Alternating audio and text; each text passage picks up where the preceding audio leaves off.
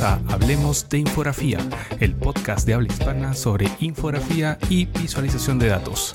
Soy Raúl Rodríguez y hoy vamos a hablar del tema más importante del año, el COVID-19. Este virus que ha puesto al mundo en cuarentena y ha cambiado para siempre la manera de entender nuestra cotidianeidad y que también ha expuesto nuestra fragilidad como especie. Por un lado hemos visto cómo una gran cantidad de negocios que dependen de la movilidad social han sufrido enormes pérdidas que sobrepasan de lejos los registros de las grandes catástrofes económicas. Por otro, hemos sido testigos de una demanda desbordada, no solo de servicios de salud o implementos como ventiladores mecánicos y mascarillas, sino también de infografías y visualizaciones de datos en los distintos medios. Pero, ¿por qué se ha dado esto? ¿Qué nos da la infografía o la visualización que no nos puede dar otra herramienta, en este caso del periodismo?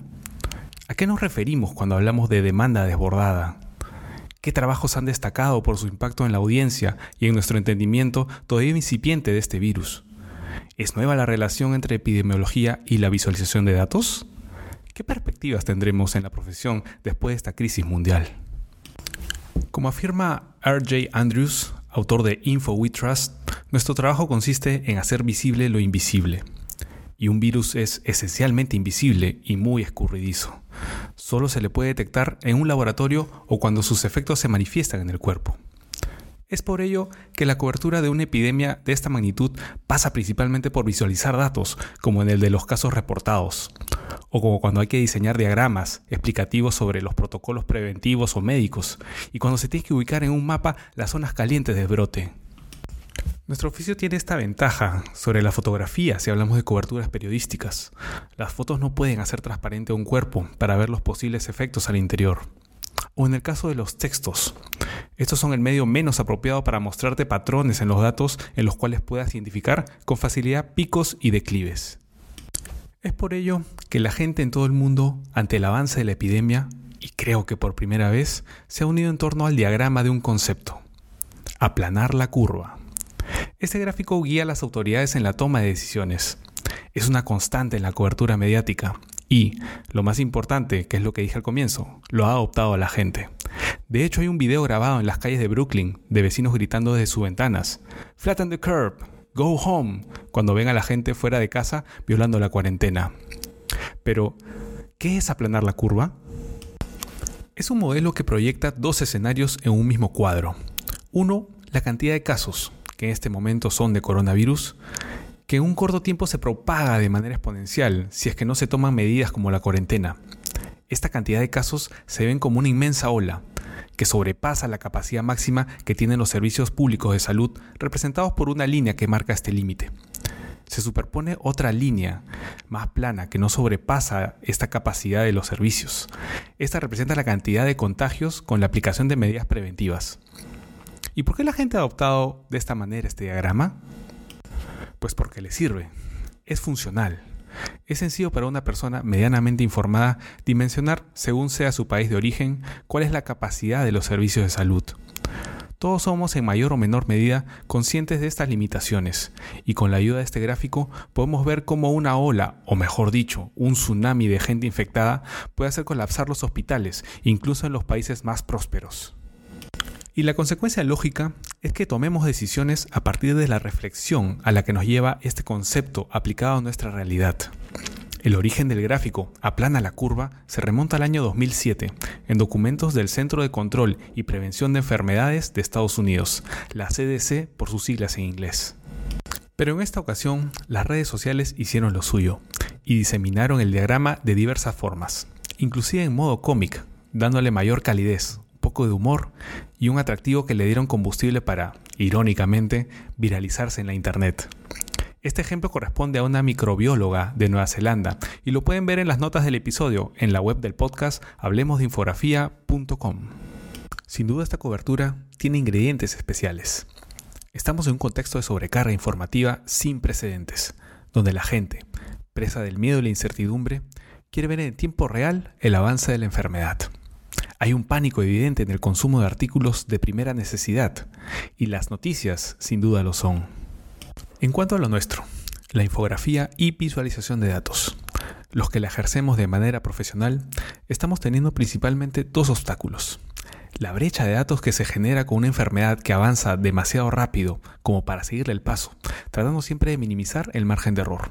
Y por otro lado, con una investigación en desarrollo por parte de los expertos, que, como cualquier estudio de enfermedades, toma su tiempo y va corrigiendo sus primeras impresiones a medida que van reuniendo y procesando sus propios datos. Nunca antes en la historia de una investigación ha sido tan expuesta como la que se está haciendo con el coronavirus, casi que en tiempo real. El público exige respuestas.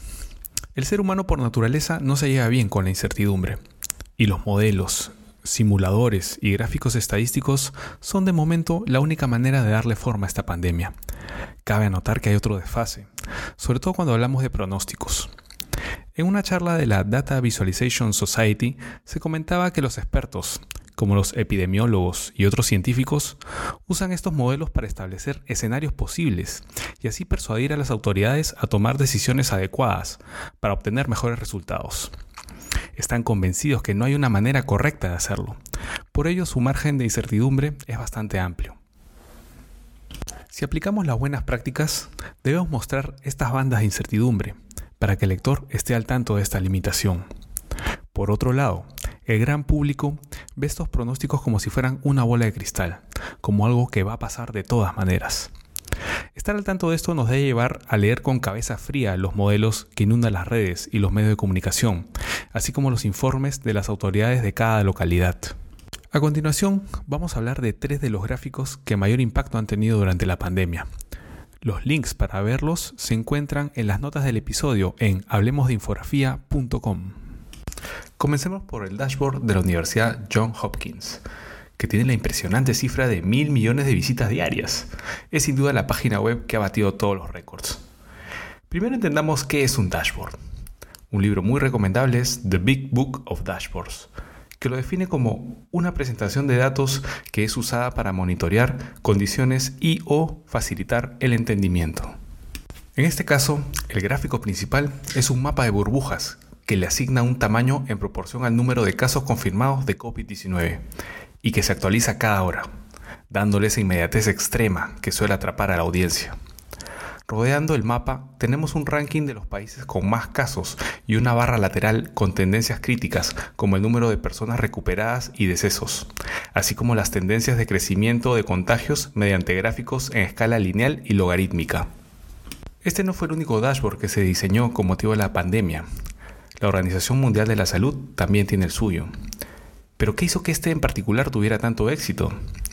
Fue su versatilidad al momento de ser visualizado en diversos formatos y la rapidez con la que baja los dispositivos. Las críticas hacia este dashboard comenzaron por el uso del color. Se decía que era una combinación de colores apocalíptica, negro con rojo, pero el mayor revés vino por el lado de sus fuentes. Alimentar cada hora un gráfico así te puede crear más de un problema. En particular, una fuente en la que se basan para conseguir las cifras resultó ser una opaca página web cuyos dueños y staff son desconocidos.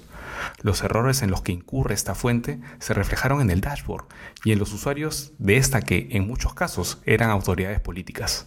La historia completa la contó CNN en su web. Si pueden, denle una mirada. Ahora hablemos del simulador del Washington Post.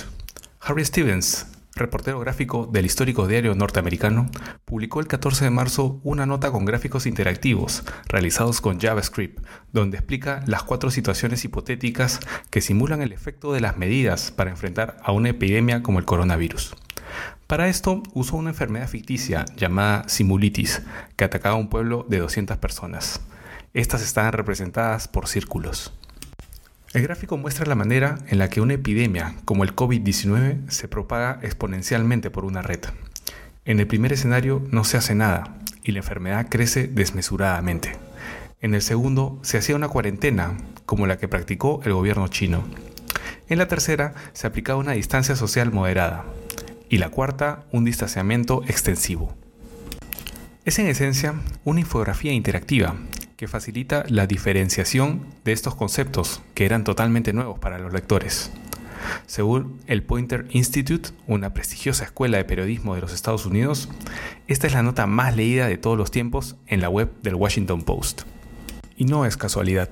El Washington Post desde hace algunos años ha apostado de manera agresiva por tener una sólida área de gráficos, con reporteros que trabajan sus proyectos visuales independientemente de la redacción. Es decir, no reciben encargos y trabajan sus propias notas desde la investigación hasta la publicación final. Los resultados saltan a la vista. Por último, vamos a hablar de las estadísticas del Financial Times. Uno de los trabajos que se fue consolidando a lo largo de la cobertura es este, el de John Byrne Murdoch. Son cuadros que muestran el avance de la enfermedad por países y ciudades, usando básicamente gráficos de línea o fiebres, pero de manera muy sesuda, analíticas con comentarios que dejan ver el intenso trabajo de depuración y análisis que conlleva hacer esto, teniendo en cuenta que se contabilizan los casos o las muertes de una manera distinta dependiendo del país. Sus comentarios en Twitter son la cereza del pastel, ya que nos explican las características de los datos y por qué en algunos casos debemos tomarlos con pinzas. A lo largo del desarrollo de estos gráficos se empezó a decantar por los pequeños múltiples, que es una alternativa al caos que puede representar mostrar datos de distintos países uno sobre otro en un mismo plano, demostrando así su eficacia.